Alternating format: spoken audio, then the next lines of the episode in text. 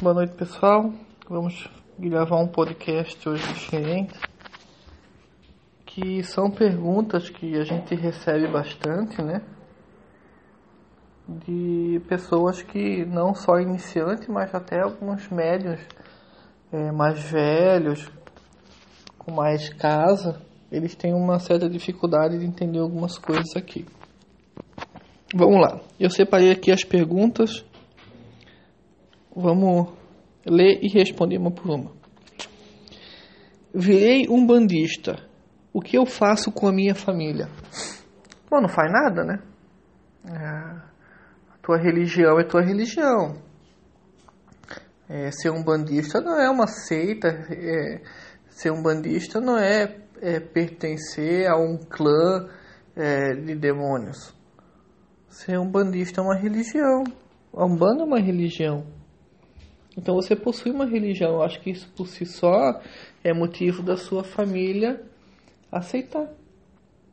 Mas o que acontece é que ah, essas religiões é, neopentecostais, é, sabe, é, demonizar os orixás, demonizar principalmente a figura de Exu. Então eles vão ter uma, eles podem ter uma certa dificuldade de entender as coisas. E aí você vai encontrar alguns conflitos, porque muda, né? Quando você passa a pertencer a alguma coisa, a uma religião, a um clube, a um hobby, é, suponha que você agora começa a gostar de cavalo e você vai comprar um cavalo, e aí você começa a ter amigos que têm cavalo, você começa a entrar nesse meio.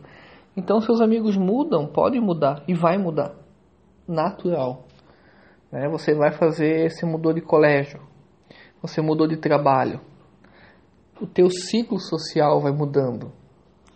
Então pertencer a uma religião, automaticamente tudo vai mudar. Experimenta ser budista, experimenta ser do tudo vai mudar. E dentro da sua família você também vai começar a mudar. Eu acredito que a Umbanda é uma religião que ela vai te mudar para o melhor. E se ela vai te mudar para o melhor, essa mudança vai ser o teu advogado quando a tua família souber que tu é um bandista. Ah, como você é de menor, você tem que comunicar a seus pais porque é, é um ambiente onde tem o fumo, onde tem a bebida. Então existem todas umas leis aí constitucionais aí de presença, né, de pessoas com essa idade aí que tem que estar acompanhada, no meu entendimento, tá? Uh, mas, né, convida teu pai para lá conhecer, fala com teu pai de santo, para ir lá com a tua mãe de santo, falar com teus pais, não acho que não tem problema nenhum, né? Se a tua família começar a se impor e se a tua família começar a falar mal, se a tua família começar a te proibir, aí você é, comenta com eles o que é intolerância religiosa, porque muitas vezes a intolerância começa dentro da família com gente ignorante. E não é porque é pai e mãe da gente que deixam de ser ignorantes. Então, mas é, por experiência própria, eu acredito que quando você se torna uma pessoa melhor, quando você se per permite que a religião te mude, porque toda religião ela tem um fundamento legal. Então, quando você permite que a sua religião te mude, então ela vai te mudar para algo melhor, é isso que vai te defender quando a tua família perguntar o porquê que tu mudou, onde é que tu tá indo. Aí você vai poder argumentar, olha, sabe aquele meu problema? Eu me curei ali. Sabe aquele meu desvio de comportamento? Eu me curei ali. Certo? Então, é isso que eu penso assim em linhas gerais. Por que vestimos o branco? A gente não veste só o branco. Né? Quem veste só o branco é cadecista nós vestimos o preto, nós vestimos o vermelho, o verde, né? A, a, por padrão, por padrão, A roupa da direita ela é branca e em muitos terreiros Exu também chega de branco. Só que em muitos terreiros, no meu caso meu também, Exu vem de preto, Pomagia vem de vermelho, às vezes os dois vêm de preto e vermelho. E na direita, a cor predominante é branco.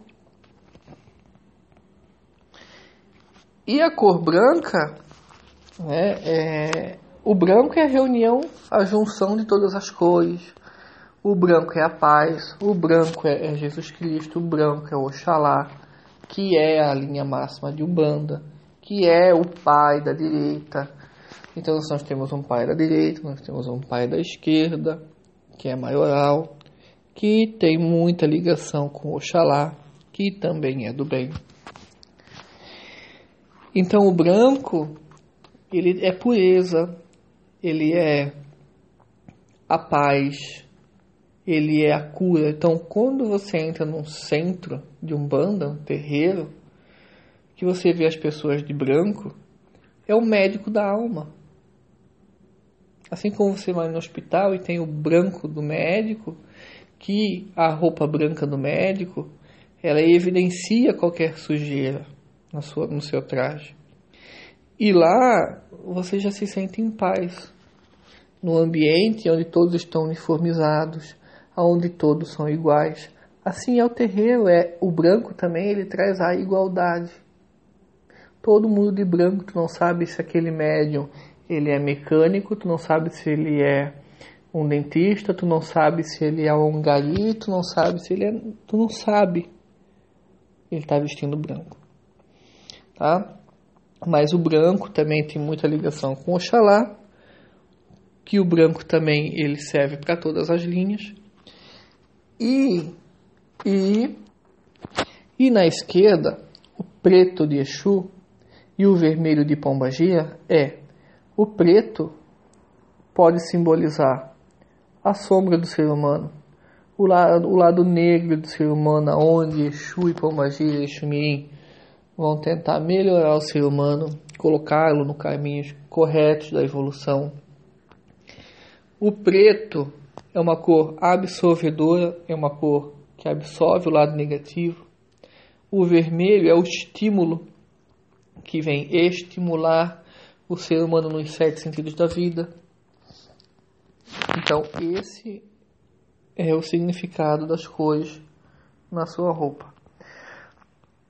Mas também tem, por exemplo, você usar uma calça branca, uma camisa verde quando vai trabalhar com caboclo, uma calça branca e uma camiseta azul quando vai trabalhar com marinheiro, com ogum, e aí, e aí você vai aderindo cores, essas cores também têm significados.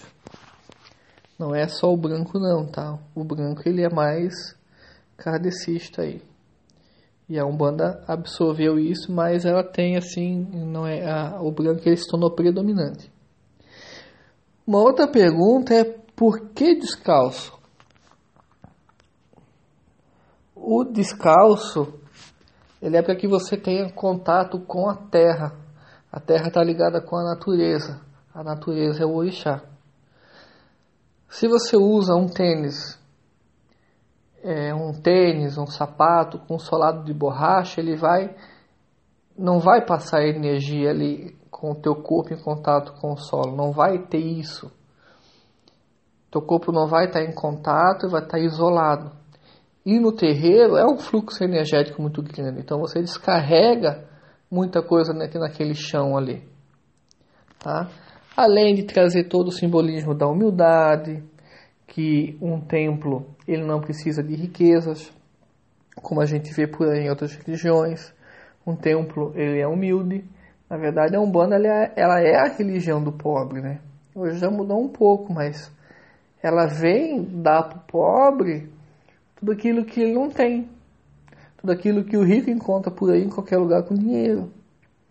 Então, isso é um objetivo muito grande de Umbanda. Atender quem não tem necessidade nenhuma.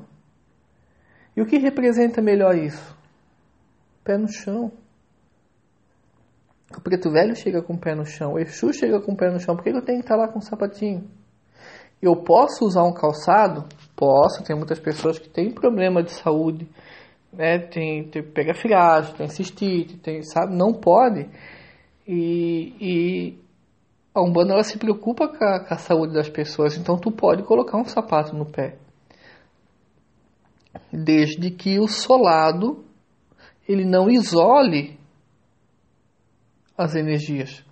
Então, solado, geralmente se usa alpargata com o solado de corda, jamais de borracha, nunca. Isso aí é uma cretinice todo tamanho tem, e tem, tem gente que usa, tá? E bem famoso. Vamos lá, próxima pergunta. Posso acender vela dentro de casa? Pode. Em que situação tu não vai acender vela dentro de casa? Bom, vamos lá. Vela dentro da minha casa eu não acendo para ninguém. Eu vou acender para mim e para as pessoas que moram comigo. Eu respeito meu lar. Lugar de ajudar a pessoa é no terreiro e nos pontos de força. Dentro da minha casa eu vou rezar para mim e acabou-se. Ah, Daniel, tu não ajuda ninguém? Então, se não, eu ajudo toda, todo dia de atendimento, estou lá ajudando as pessoas. Se elas pedirem para eu rezar por elas, aí eu vou lá no terreiro e rezo lá. Ou eu vou numa igreja, eu vou numa encruzilhada, eu vou numa rua, eu vou na natureza. Mas dentro da minha casa é o local sagrado. vou rezar para mim. E que vela que eu acendo ali então? Para todos os meus santos. A única diferença é que se eu for acender para a esquerda, eu vou fazer fora de casa. Não significa que se eu acender uma vela preta dentro de casa, vai acontecer uma coisa ruim. Vai acontecer nada. Qual é a intenção que tu acendeu aquilo ali? É, é para coisa ruim? Aí vai acontecer coisa ruim. Então, é, tudo que tu faz para o bem dentro da sua casa, não tem problema nenhum. E não é só dentro de casa, né? É na vida da gente que eu faço de bom. Mas por pela esquerda ser guardiã, é aquela que protege, é aquela que guarda, é aquela que que absorve energias da minha casa para fora, eu acendo fora. O muro da tua casa, por que, que o muro da tua casa está fora? Idiota. Né? Uma pergunta idiota é essa. Por que, que o muro da tua casa está fora? Faz algum sentido eu colocar toda aquela proteção de muro dentro da minha casa? Não faz, não faz. Então, se a esquerda é de proteção, ela fica acesa fora. Só por isso. As pessoas que não têm, que moram em apartamento, que não tem sacada, vai acender dentro de casa, no, lado, no, no ladinho da porta, pelo lado de dentro. Então não quer dizer que é proibido. Ah, mas eu posso filmar, é, é, acender vela para preto velho dentro da minha casa? Pode, sem problema nenhum. Ninguém vai fazer mal. A próxima pergunta. Por que bater cabeça? Né? Ah, os médios que são novos, as pessoas novas, vê a pessoa deitada no chão, com todo o seu corpo encostado no chão e a sua testa em cima de um pano branco. Esse pano é um pano consagrado, que é para você encostar a sua testa. Na nossa casa, a gente tem um ato de bater, deitar no chão, esse ato de deitar é ato de reverenciar, de se prostrar perante ao sagrado, perante todas as forças daquele altar. Então, quando você bate cabeça, você pede licença por estar ali. Você está reverenciando todas aquelas forças. Você está reconhecendo aquelas potências ali. E é um ato de humildade. E aí, na nossa casa, a gente tem o costume de bater três vezes com a testa no chão. Por que isso? Porque você está batendo cabeça também a trindade de Umbanda, que é Olorum, Oxalá e Ifá. Pode ser Pai, Filho, Espírito Santo. Pode-se também estar tá representando o seu orixá ancestral, o de frente e o adjunto. Então, olha quanta coisa isso simboliza, tá? E o que você fala ali? A sua oração, aquilo que vier do teu coração. Nada mais. E aí tem as nuances, tem as, né, cada casa tem casa que tu bate cabeça nos quatro cantos, Né? Tem casa que tu só bate pro altar, tem casa que tu bate pro altar e depois você bate virado para o guia daquela casa. Tá? Então é, tem umas diferenças, mas em modos gerais bater cabeça é isso que foi dito, é reverência, é pedir a permissão para estar ali, é agradecer, é se colocar perante a espiritualidade. E o mais importante, quando você deita no chão, todos os seus chakras vão estar sendo alinhados para os trabalhos mediúnicos que vão acontecer. Vamos lá. Uh, por que, que eu, médium novo, estou demorando para incorporar? Bom, pergunta para o teu pai de santo primeiro. Mas é, incorporar não é uma possessão. Não é você chegar no terreiro e aí você já vai, o santo já vai te dominar. O santo não domina ninguém, o santo não vai se, te possuir. Primeiro você tem, tu vai ter que dominar a técnica de incorporar. Essa técnica, quem é que vai te ensinar? É teu pai de santo. Então, é, a incorporação, existem técnicas que tem que aprender. Existe o tempo, cada pessoa tem o seu tempo, cada pessoa vai aprender dentro do seu tempo.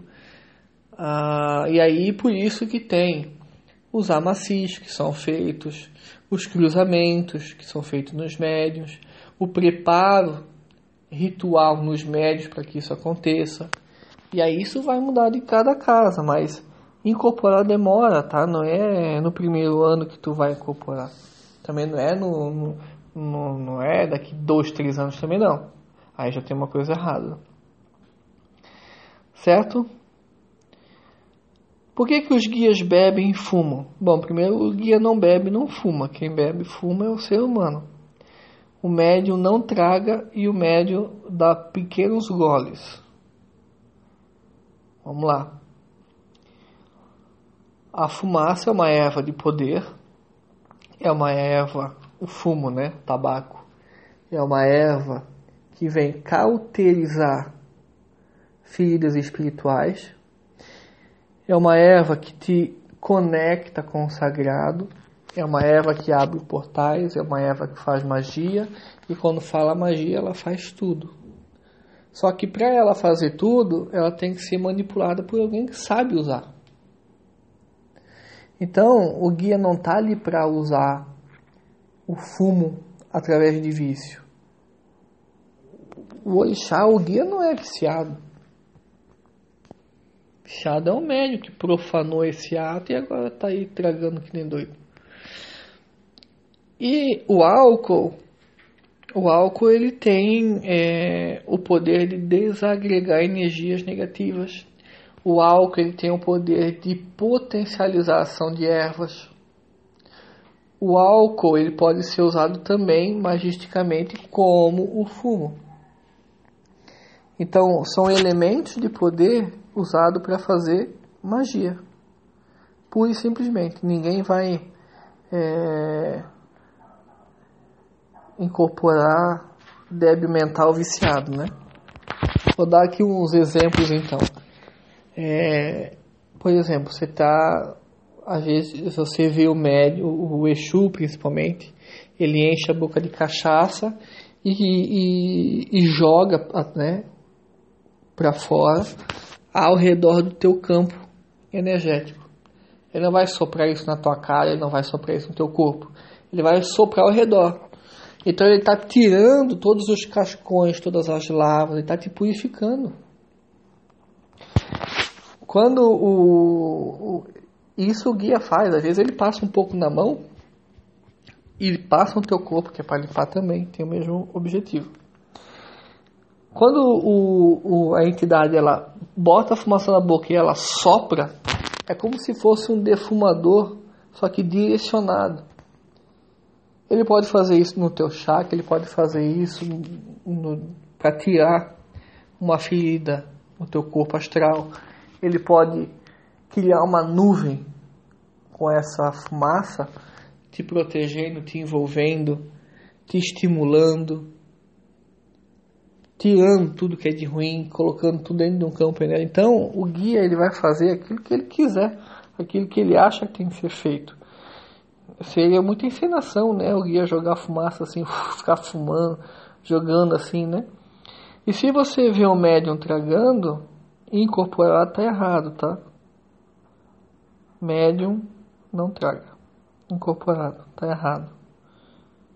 Aí não é guia. Então isso aí é um pouquinho de nada de fumar e beber. A gente pode fazer um post sobre isso aí. Técnicas de usar, né?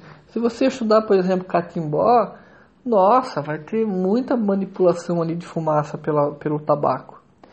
E se você for um, um observador, é, você vai perceber que, né? Aliás, médios, coloquem no cachimbo do preto velho um pouquinho de alecrim, um pouquinho de sálvia. Você pode colocar dentro do palheiro um pouquinho de erva. Não é só a fumaça que está ali de tabaco. O tabaco ele é uma erva de poder, mas ele pode aquecer, acrescentar, é, pode acrescentar ervas ali. Não muito, né? Porque não vai botar também ali o quintal inteiro no cachimbo do preto velho, pelo amor de Deus, né? Dá um, dá um tempo. Não seja imbecil. Mas assim, até quatro ervas é aceitável. Três é bom porque daí não fica um gosto amargo na boca para você manipular. Só que saiba o que usar, vai estudar um pouquinho, não vai botar ali comigo ninguém pode que é venenoso, não vai botar a ruda ali que vai queimar tua boca, sabe? É, estuda um pouquinho antes de usar. Procura sempre ervas sobre Adriano Camargo. Você vai aprender muita coisa e nos cursos dele, que ele dá por aí que você pode fazer, que é bem legal, fala bastante sobre erva aí. Inclusive o que usar. E até na internet tem também, né? Como fazer é, é, fumos com outras ervas. Então, por exemplo, ah, eu quero fazer aqui um cachimbo porque meu, meu senti que o meu preto velho vai trabalhar pesado. Aí tu é, usa ervas de acordo. Ah, não, vou meu, minha entidade, meu caboclo vai trabalhar agora mais para cura. Tem ervas para isso também. Ou, enfim, conversa com teu guia também é legal. Vamos lá. Porque os guias às vezes são muito bravos. Deve ser porque tu é imbecil. Né? Se você é um rebelde na vida e vai tomar uma consulta com uma entidade, ela, ela vai ser. Olha, uma vez eu tenho, eu tenho um tio que ele é médio, mas ele nunca foi pro terreiro. Na verdade, ele era, já foi muito, mas enfim. Aí ele foi. Ele foi se consultar no terreiro e aí o guia olhou para ele e falou assim: era para tu tá aqui, seu sem vergonha, atendendo esse povo, e não vindo aqui tomar lugar dos outros pegando passo. Tu é médium. O guia tá errado? O guia tá certo. E Exu, principalmente Exu, vai te tratar da forma como você trata os outros. Porque Exu ele é um espelho. Você não vai na, na frente da polícia e a polícia não te trata meio ríspido assim?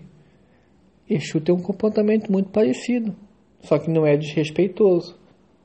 Então tem entidade que ela é mais séria, tem entidade que ela é mais brincalhona. Por exemplo, os marinheiros são muito brincalhão. Os pretos velhos já são mais tipo um vô e uma avó, são queridos.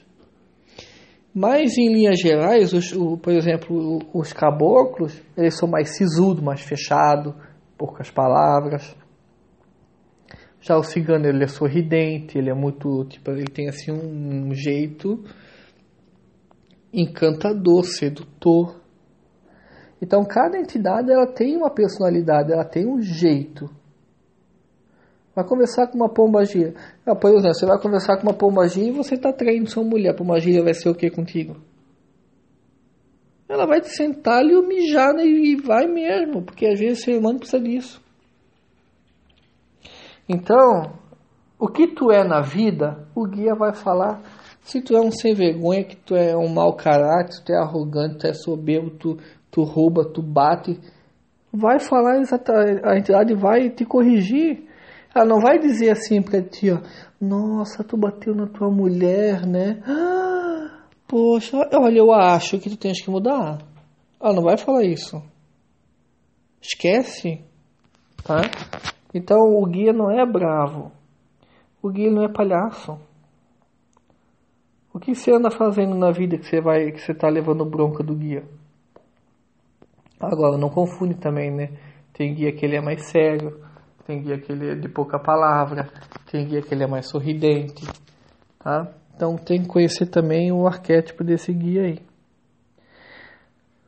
Penúltima é, pergunta de hoje. Pombagia é puta? Não. Pombagia é puta? Não. Eu tô pensando se eu falo tudo isso mesmo. Tá, eu vou falar. Bom, vamos lá. Pombagia, puta.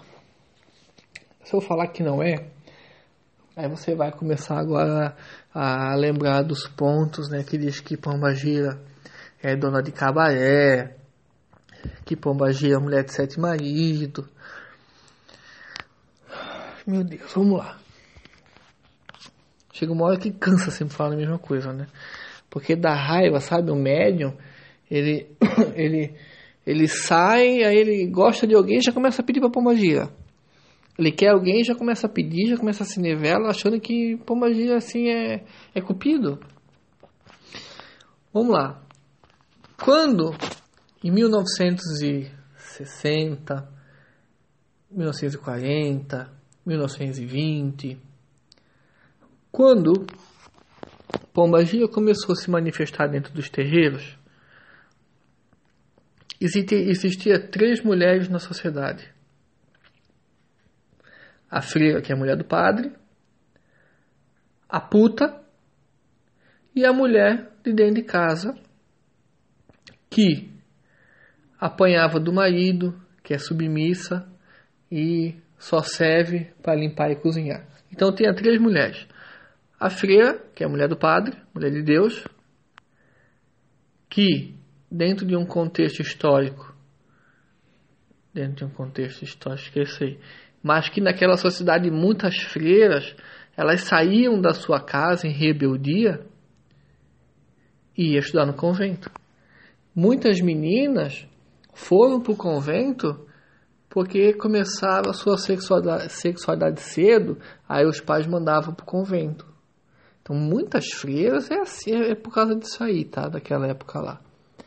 E aí tem a mulher, que ela era, era mulher de programa, era sim puta, né? Prostituta.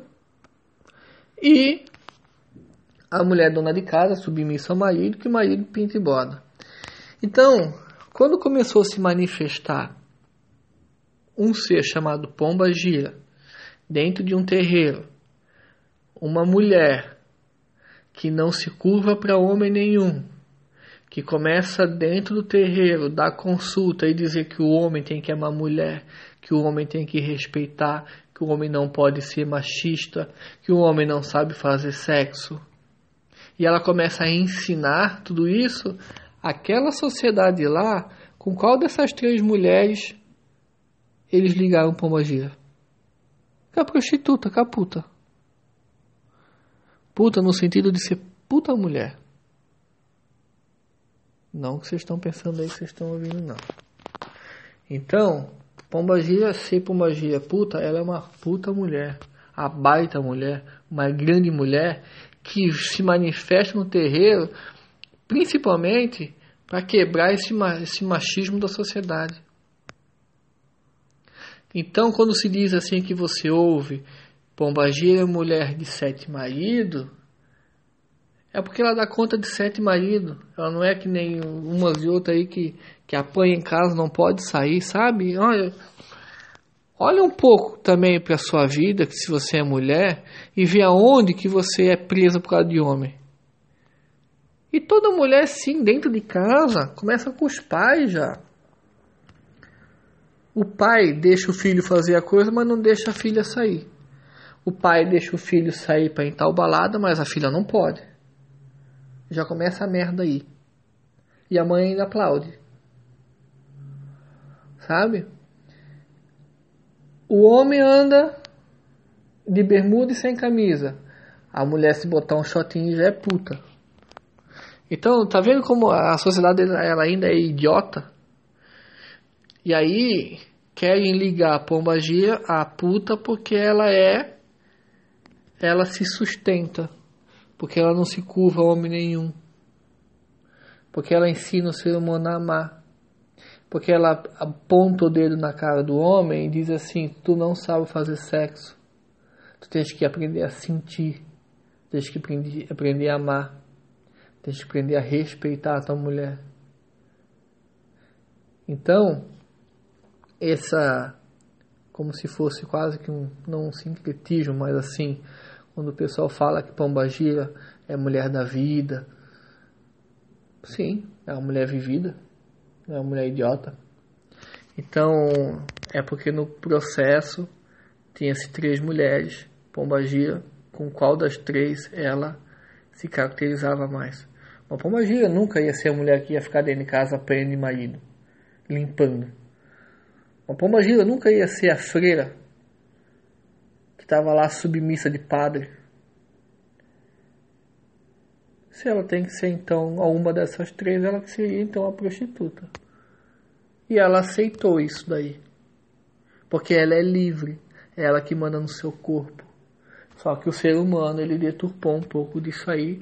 Então pombagira ela não é nenhuma prostituta, ela não é puta, ela não faz programa, ela não é do cabaré, como muitos pontos de Umbanda falam, está errado. Isso é lá daquela época, tá? Ah, vamos lá, última pergunta. Exu é o demônio? Bom, se nós temos uma puta, nós temos que ter o demônio, né? Cafetão. Exu não é o diabo. Exu não é o diabo. Quando a Igreja Católica, a Igreja Pentecostal, ela entrou na África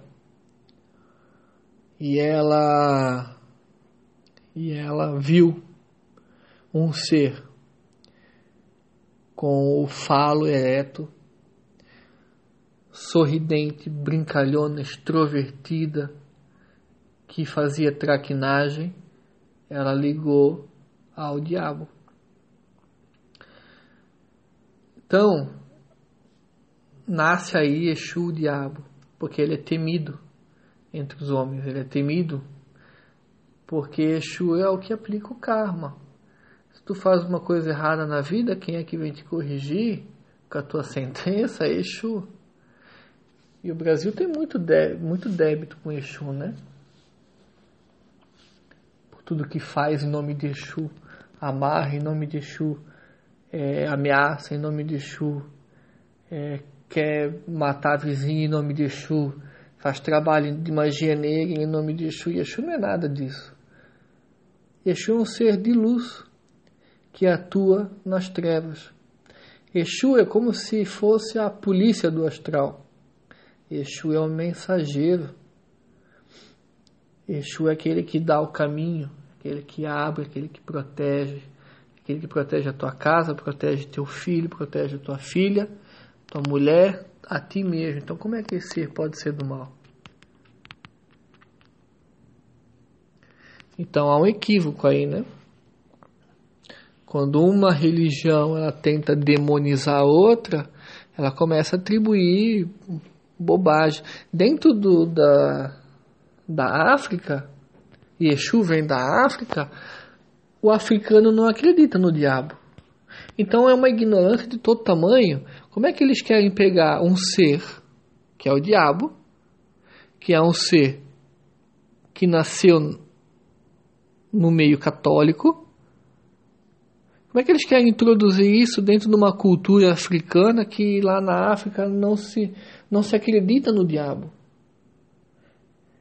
Então, sabe, é mesmo, é, é uma aberração, isso aí é uma ignorância.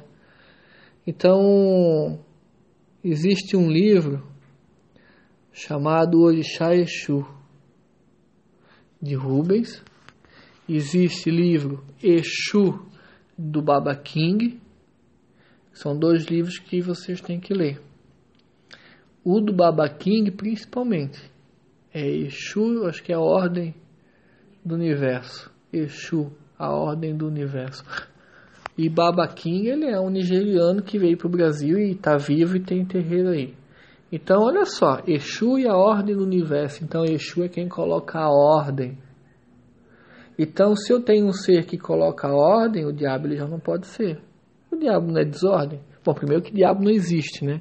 O diabo foi criado para botar medo nas pessoas. Ah, se tu não fizer isso, tu vai lá pro inferno. Se tem um inferno, tem quem manda no inferno, que é o diabo. E aí, se tu não é de Deus, tu é do diabo. Então, tu tem que ser bonzinho. Se, se tu é bonzinho, tem que fazer tudo o que eu quero. Vai tomar no cu. Ó, para com essa coisa de ser católico, hein? Tá? Não existe diabo. Diabo é pastor pedófilo, que tem um aí que queimou criancinha. Pesquisa na internet. Padre pedófilo.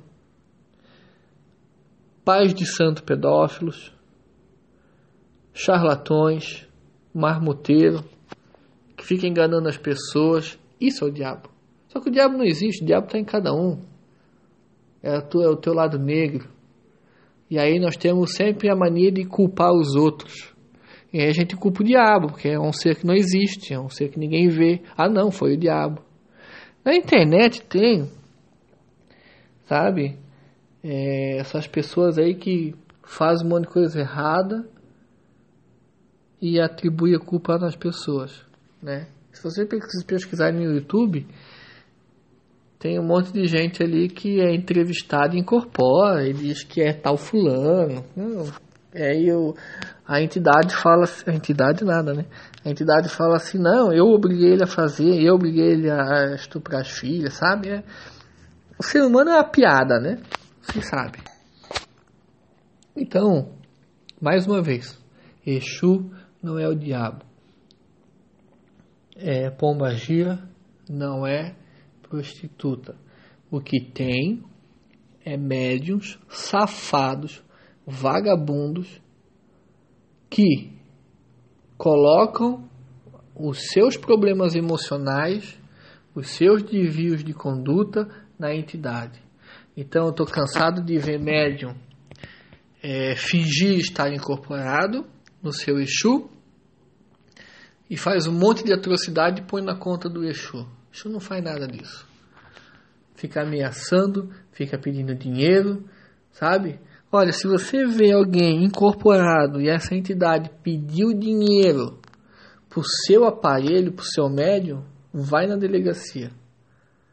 Tá? Isso é crime. Nenhuma entidade vai pedir dinheiro para o seu aparelho. Ele pode pedir dinheiro para ajudar uma pessoa, para ajudar uma família, mas ele não vai pedir. Já vi, já vi uma pessoa, uma entidade pedir dinheiro? Nunca vi. E diz assim, não, não, é pro meu aparelho. Para, manda tomar no cu. Dá um tapa na cara desse médico. E tem muita mulher, e homem também, que incorporam pombagia para dar em cima de médium, dar em cima de pessoas. Denunciem também. Isso é crime. Isso é assédio.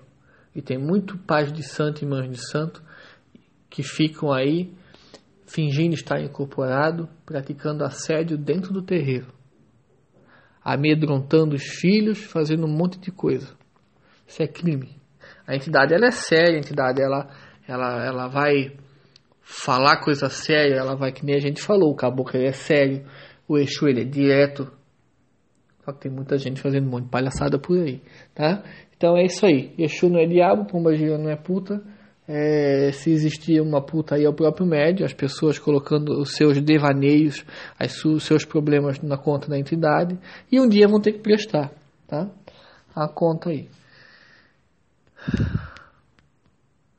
Sexta-feira, é sexta-feira, agora são sete e meia, estamos aí final de semana, a gente tá cansado, né? Um banho para hoje. Hoje é sexta-feira, você pode fazer um banho de Oxalá. Um banho de Oxalá, ele é um banho feito com, pode ser botar ali boldo. O boldo ele é cristalizador. Então ele vai cristalizar as tuas emoções. Ele vai cristalizar, tornar transparente, puro os teus sentimentos, os teus pensamentos. Então você pega um boldo, você macera, você firma uma vela assim, ó, e pede para Oxalá abençoar esse banho, consagrar esse banho, e tu deixa teu banho né, macerado com o bolo dentro daquela bacia, com a vela do lado queimando. Quando terminar a vela, você joga o banho da cabeça para baixo. Esse é um banho de Oxalá para hoje, tá, pessoal? Quem quiser fazer. Certo, pessoal? É isso aí. Beijo a todos e até. Ah, lembrando, uh, quem quiser acessar o nosso site é casaluzdearuanda.com.br. Os nossos atendimentos ocorrem todas as quintas-feiras. Às 7 horas você vai buscar a senha e vai ser atendido às 7 e meia pontualmente. Tá, pessoal? Um beijo a todos aí.